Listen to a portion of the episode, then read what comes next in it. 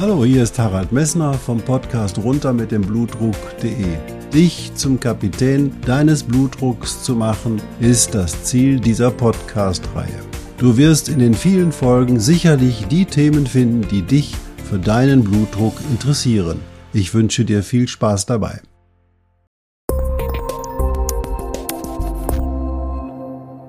Hallo, hier spricht wieder Harald Messner vom Podcast runter mit dem Blutdruck.de.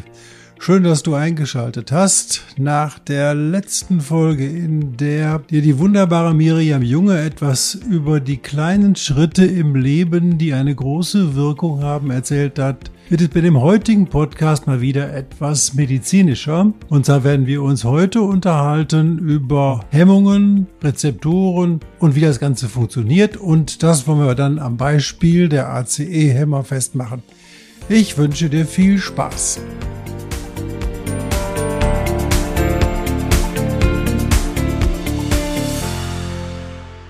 Ja, Hemmungen. Wer hat Hemmungen? Wer wird hier gehemmt?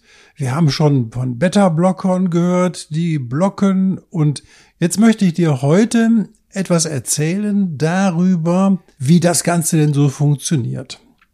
Du musst dir vorstellen, du hast ein Schloss und zwei unterschiedliche Schlüssel. Der eine Schlüssel ist so lang, dass wenn du ihn in das Schloss steckst, du hinten dann ein Licht auslöst. Der andere Schlüssel ist etwas kürzer, du kannst zwar in das Schloss rein, aber du löst kein Licht aus. Und so musst du dir das auch bei den Medikamenten vorstellen. Die Medikamente, die gehen her und gehen auf einen Rezeptor und dieser Rezeptor ist das Schloss. Und jetzt gibt es Medikamente, die lösen das Licht aus und andere Medikamente, die besetzen den Rezeptor, aber lösen das Licht nicht aus. Warum ist das so? Das möchte ich dir anhand des sogenannten Renin-Angiotensin-Aldosteron-Systems, bitte vergiss es, klar machen, aber ich will einfach nur das System dir erklären, damit du verstehst, wie sowas wirkt. Also, das Renin-Angiotensin-Aldosteron-System ist das wichtigste Blutdruckregulationssystem im Körper. Und man hat zunächst gedacht, das ganze Ding würde nur von der Niere aus funktionieren, denn in der Niere wird dieses Renin, was die ganze Kaskade auslöst, sozusagen gebildet. Diese Bildung des Renins führt dazu, dass vermehrt Angiotensinogen gebildet wird und dieses Angiotensinogen wird dann umgewandelt in Angiotensin und kann dann quasi deinen Blutdruck direkt erhöhen. Denn was macht Angiotensin, wenn man das übersetzt? Angio, das Gefäß, das Gefäß wird Tensin, wird gespannt Du hast gelernt, dass die Spannung der Gefäße die Blutdruckhöhe bestimmt. Also das Angiotensin spannt die Gefäße an und dadurch steigt dein Blutdruck. So, jetzt kann man natürlich Folgendes machen, um diesen Spaß zu unterbrechen. Man kann einmal hergehen und kann sagen, gut, wir nehmen jetzt diesen Angiotensin-Rezeptor und bilden dafür ein Medikament oder eine Substanz, die diesen Angiotensin-Rezeptor so ähnlich wie das zu kurze Schlüsselchen aus dem Beispiel am Anfang des Podcasts ist, indem nämlich dieses kurze Schlüsselchen auf den Rezeptor gesteckt wird, aber nichts passiert. Die Folge davon ist, dass das richtige Angiotensin, weil das andere auf dem Rezeptor sitzt, nicht da angreifen kann und den Blutdruck nicht erhöhen kann. Zum anderen kann man aber auch hergehen und sagen, Mensch, wenn wir doch sozusagen das Angiotensin brauchen, um diesen Rezeptor zu stimulieren, dann gehen wir doch lieber her und verringern die Bildung von Angiotensin. Und da haben wir gedacht, wir gehen her und gucken uns das Enzym an, was hergeht aus Angiotensinogen, Angiotensin macht. Und dieses Enzym heißt auch das Converting Enzyme oder das Konversionsenzym. Und dieses Konversionsenzym wird bei dem sogenannten ACE-Hämmer besetzt. Der ACE-Hämmer geht her und hemmt das Enzym. Die Folge davon ist, dieses Enzym kann aus Angiotensinogen nicht Angiotensin machen. Das heißt, Rein theoretisch ist der wichtigste Blutdruckregulator damit im Körper ausgeschaltet, weil nämlich kein Angiotensinogen mehr zur Verfügung steht. Was hat das nun zur Folge? Das hat zur Folge, dass das Angiotensin nicht mehr da ist und dazu auch daher auch nicht mehr den Blutdruck erhöht. Das hat man sich so vorgestellt und das hat man auch bei Tieren so gefunden und das hat man auch bei Menschen so gefunden und Anfang der 80er Jahre kam es dann dazu, dass der erste ACE-Hämmer, Angiotensin Converting Enzyme Hämmer, sozusagen auf den Markt kam. Und das war das Captopril. Und man hat gedacht, wenn wir das jetzt den Leuten geben, dann sinkt der Blutdruck wie eine Rakete nach unten, weil wir ja das wichtigste Regulationssystem im Körper blocken. Ganz so war es nicht, denn es hat noch einen kleinen Haken. Denn dieses Angiotensinogen kann auch an anderen Stellen im Körper in Angiotensin umgewandelt werden. Das bedeutet, wenn wir den ACE-Hämmer geben, ist nur dieses eine Enzym gehemmt, aber es kann sich immer noch aus dem Angiotensinogen etwas Angiotensin bilden, nur viel weniger. Das bedeutet also, der ACE-Hämmer ist sehr gut in der Lage, den Blutdruck zu senken, aber er sinkt ihn nicht so tief, dass du da deswegen Angst haben musst, dass eben halt gar kein Angiotensin mehr zur Verfügung steht, um die Spannung der Gefäße zu gewährleisten. Also der ACE-Hämmer verhindert die Bildung eines Eiweißes, nämlich aus das Bildung des Angiotensins, was dazu in der Lage ist, den Blutdruck zu erhöhen. Wenn du den ACE-Hämmer gibst, gibt's also weniger Angiotensin und dein Blutdruck wird sinken. Der Vorteil der ganzen Geschichte ist der, dass auch gleichzeitig, weil weniger Angiotensin da ist, weniger Aldosteron gebildet wird. Und jetzt wird's noch interessanter, denn das Aldosteron, das habe ich dir schon mal erwähnt, im Zusammenhang mit dem Natrium. Das Natrium wird nämlich durch das Aldosteron in der Niere vermehrt resorbiert. Und das führt dazu, dass durch das Aldosteron natürlich auch der Blutdruck ansteigt. Also, was macht der ACE-Hämmer? Er geht als erstes her, verringert die Menge an diesem Gefäß verengenden Substanz Angiotensin und geht gleichzeitig noch her und verhindert, dass der Natrium in der Niere wieder rückresorbiert wird. Also eine ideale Substanz zur Blutdrucksenkung.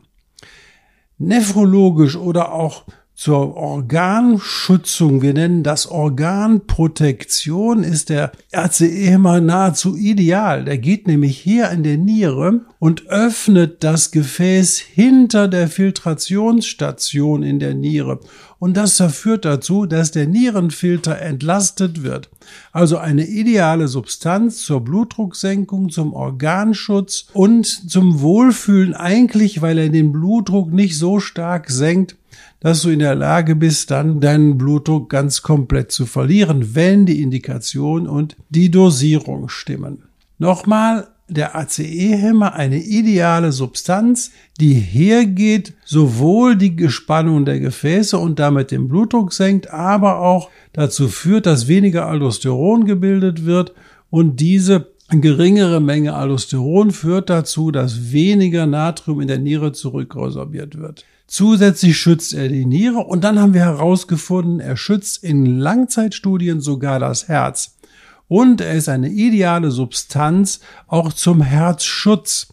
Und das musste man erstmal erklären. Und dann fand man heraus, dass an allen großen Organen, die durchblutet werden, vor allen Dingen also am Herzen, an der Niere, dass in diesen Organen zusätzliche Angiotensin-Aldosteron-Rezeptoren da sind, die nämlich Folgendes machen. Die verändern, führen durch Aktivierung des Alderons, Aldosterons zu Entzündungen in den Gefäßen und das fördert die Atherosklerose. Das heißt, wenn wir dieses System hemmen und weniger Aldosteron bilden, haben wir weniger Entzündung im Körper.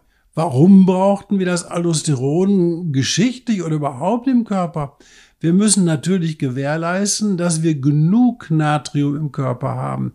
Denn das Gleichgewicht zwischen dem Natrium in der Zelle und außerhalb der Zelle sichert uns unser Überleben und das Erleben der Zelle. Deswegen ist diese Regulation, die im Körper da ist, so fein und es gibt so viele Möglichkeiten des Körpers, auf gewisse Regulationsunterschiede zu reagieren.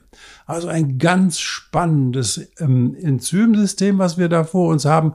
Und wir haben es erst in den letzten 20 Jahren komplett verstanden, wie das eigentlich abläuft. Was bedeutet das für dich? Dieses Medikament ist das Medikament der ersten Wahl für deinen Blutdruck. Nur Du musst es vertragen. Und da sind wir wieder bei dem Pferdefuß eines jeden Medikamentes und auch der ACE-Hämmer hat einen Pferdefuß.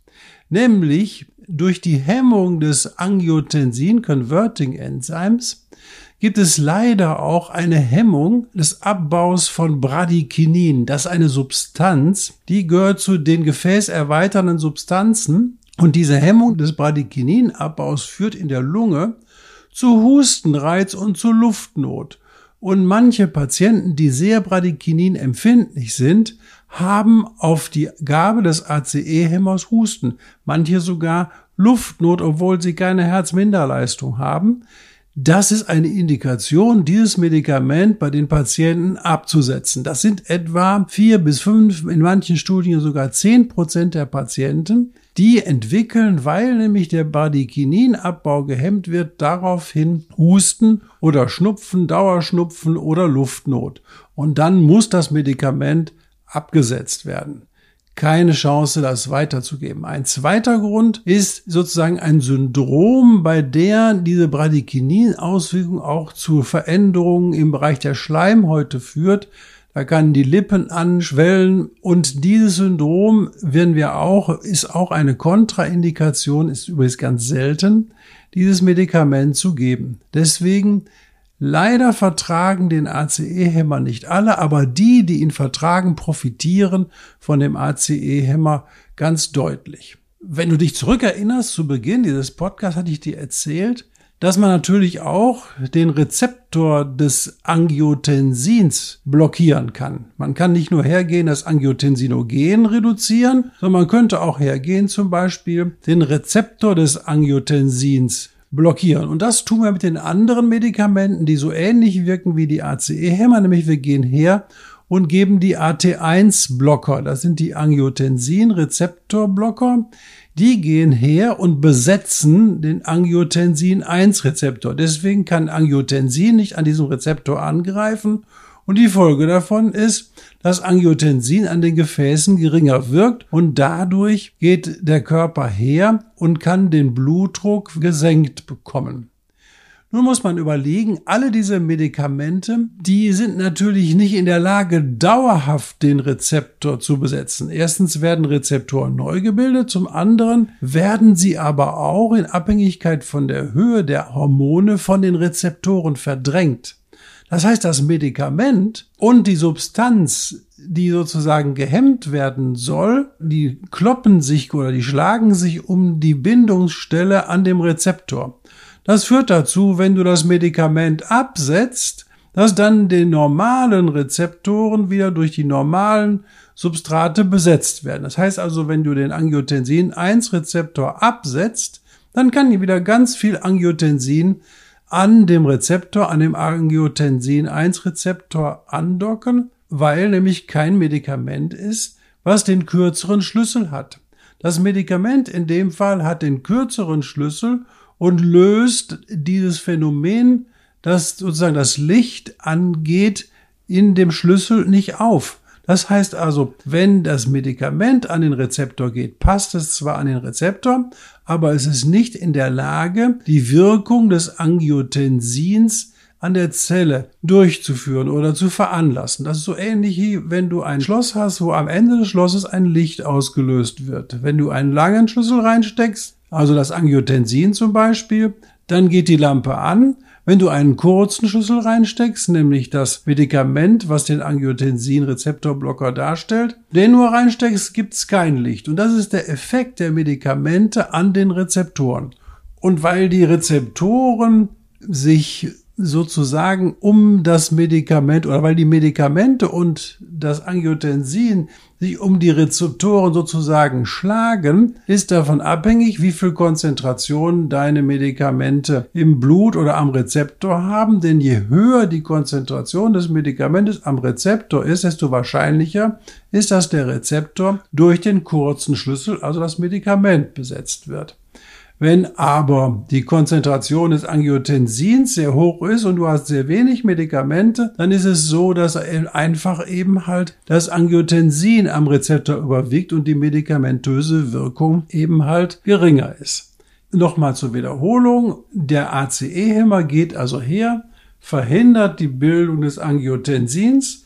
Der AT1-Rezeptorblocker geht her und besetzt den Rezeptor des Angiotensins und in ihrer blutdrucksenkenden Wirkung sind sie identisch. Die Situation ist nur, der Angiotensin-1-Rezeptorblocker, der reagiert nicht mit so einer starken Bradykinin-Beeinflussung, sodass die Wahrscheinlichkeit, dass du Husten unter dem AT1-Rezeptorblocker bekommst, viel, viel, viel geringer ist. Nur muss man sich darüber auch mal, es gibt wenige Patienten, die auch auf diese Situation mit einer Hustenbildung äh, reagieren, weil nämlich das Medikament besetzt nur den sogenannten AT1-Rezeptor, den Angiotensin-Rezeptor 1, aber es besetzt nicht den Angiotensin-Rezeptor 2. Und der Angiotensin-Rezeptor 2, das Lümmel, der bildet nämlich Bradykinin. Und das Angiotensin, was du sonst im Körper bildest, das besetzt dann den Angiotensin-Rezeptor 2 und führt dazu, dass vermehrt Bradykinin gebildet wird. Ganz schwierige, komplizierte Geschichte, aber bei diesen Patienten kommt es dann leider auch zu Husten und dann ist diese gesamte ideale Medikamentengruppe für diesen Patienten, für diesen Betroffenen ungeeignet. Deswegen hörst du auch im Internet immer viel ACE-Hämmer und AT1-Rezeptor vertrage ich nicht. Ja, es ist schade, dass du sie nicht verträgst. Es gibt andere Medikamente, nur es ist einfach eine ideale Substanz. Beide Substanzen sind ideal für die Blutdrucksenkung beim erwachsenen Mann und bei der erwachsenen Frau. Und jetzt kommt noch eine Einschränkung, die mir total wichtig ist. Angiotensin-Rezeptorblocker und ACE-Hämmer dürfen auf keinen Fall gegeben werden, wenn nicht sichergestellt ist, dass eine Frau schwanger werden kann. Diese Rezeptoren sind in der Entwicklung des Kindes im Mutterleib so wichtig, dass es Missbildungen gibt, wenn ein Kind in dem Mutterleib heranwächst. Und deswegen dürfen Angiotensin-1-Rezeptorblocker und ACE-Hämmer im Falle einer geplanten Schwangerschaft oder bei unklarer Kontrazeption, also unklarer Verhütung, nicht verordnet werden. Darauf müsst ihr achten, solange ihr noch sozusagen zeugungsfähig bleibt. Beim Mann macht das nichts aus. Der Mann kann die jederzeit nehmen, weil nämlich das Spermium sozusagen durch die Situation nicht verändert wird. Die Eizelle wird auch nicht verändert, nur wenn die Eizelle befruchtet ist und die Mechanismen, die zur Organgenese etc. führen, werden durch den ACE-Hämmer und den AT1-Rezeptor blockiert und sind dann in der Lage, sozusagen eine Missbildung dieses Kindes auszulösen. Deswegen niemals AT1-Rezeptorblocker und ACE-Hämmer als Frau nehmen, ohne eine gesicherte Kontrazeption durchzuführen. Ja, wenn das alles für dich etwas kompliziert war und du eher ein visueller Typ bist, dann empfehle ich dir, in die Show Notes zu schauen und dort habe ich einige Grafiken zusammengestellt, die das Prinzip dieser Wirkung nochmal darstellen. Was habe ich dir heute in deinem Podcast erzählt? Du hast erfahren, wie Rezeptoren an einer Zelle wirken. Du hast das Prinzip des Schlüssel-Schloss-Mechanismus kapiert und du hast verstanden, dass ein Schlüssel den Rezeptor besetzen kann, aber ohne das Licht oder die Reaktion des Rezeptors auszulösen. Und du hast gesehen, man kann hergehen wie bei dem ACE-Hämmer und versuchen, die Substanz, die an dem Rezeptor angreift, zu verringern. Oder man kann hergehen wie im AT1-Rezeptorblocker, den Rezeptor selber zu hemmen. Der Effekt ist bei beiden Medikamenten der gleiche. Beide Medikamente sind ideal für die Blutdrucksenkung, sind ideal fürs Herz und haben eigentlich in der Gesamtstudienlage die besten Ergebnisse überhaupt erzielt. Und sie sind vor allen Dingen Cardio, also Herz und Nephro, also Nieren protektiv. Sie schützen beide Organe vor den Folgen des hohen Blutdrucks. Ich danke dir für dein Zuhören und finde toll, dass du wieder die Geduld hattest, mir zuzuhören. Ich freue mich, dass wenn du dann nächstes Mal einschaltest. Und ich habe eine Bitte, wenn dir der Podcast gefallen hat, geh bitte auf iTunes ganz runter unter meine Podcast-Leiste und lass eine positive Bemerkung da, denn das erfreut mich weil ich dann weiß, ich kann so weitermachen und das erfreut natürlich auch die Leute, die das auch noch hören können und sich fortbilden können, weil nämlich der Podcast dann eine größere Verbreitung bekommt. Ich wünsche dir noch einen schönen Tag und bleib gesund.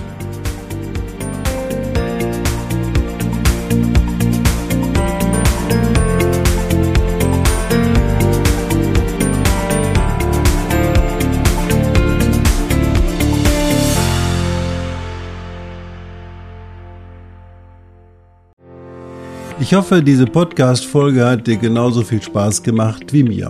Du findest noch zahlreiche andere Themen unter dieser Podcast-Reihe, die immer in Zusammenarbeit auch mit meinem Sohn Hendrik Messner mit seiner Firma mess.de entstanden ist. Und dafür möchte ich ihm sehr danken. Bis bald.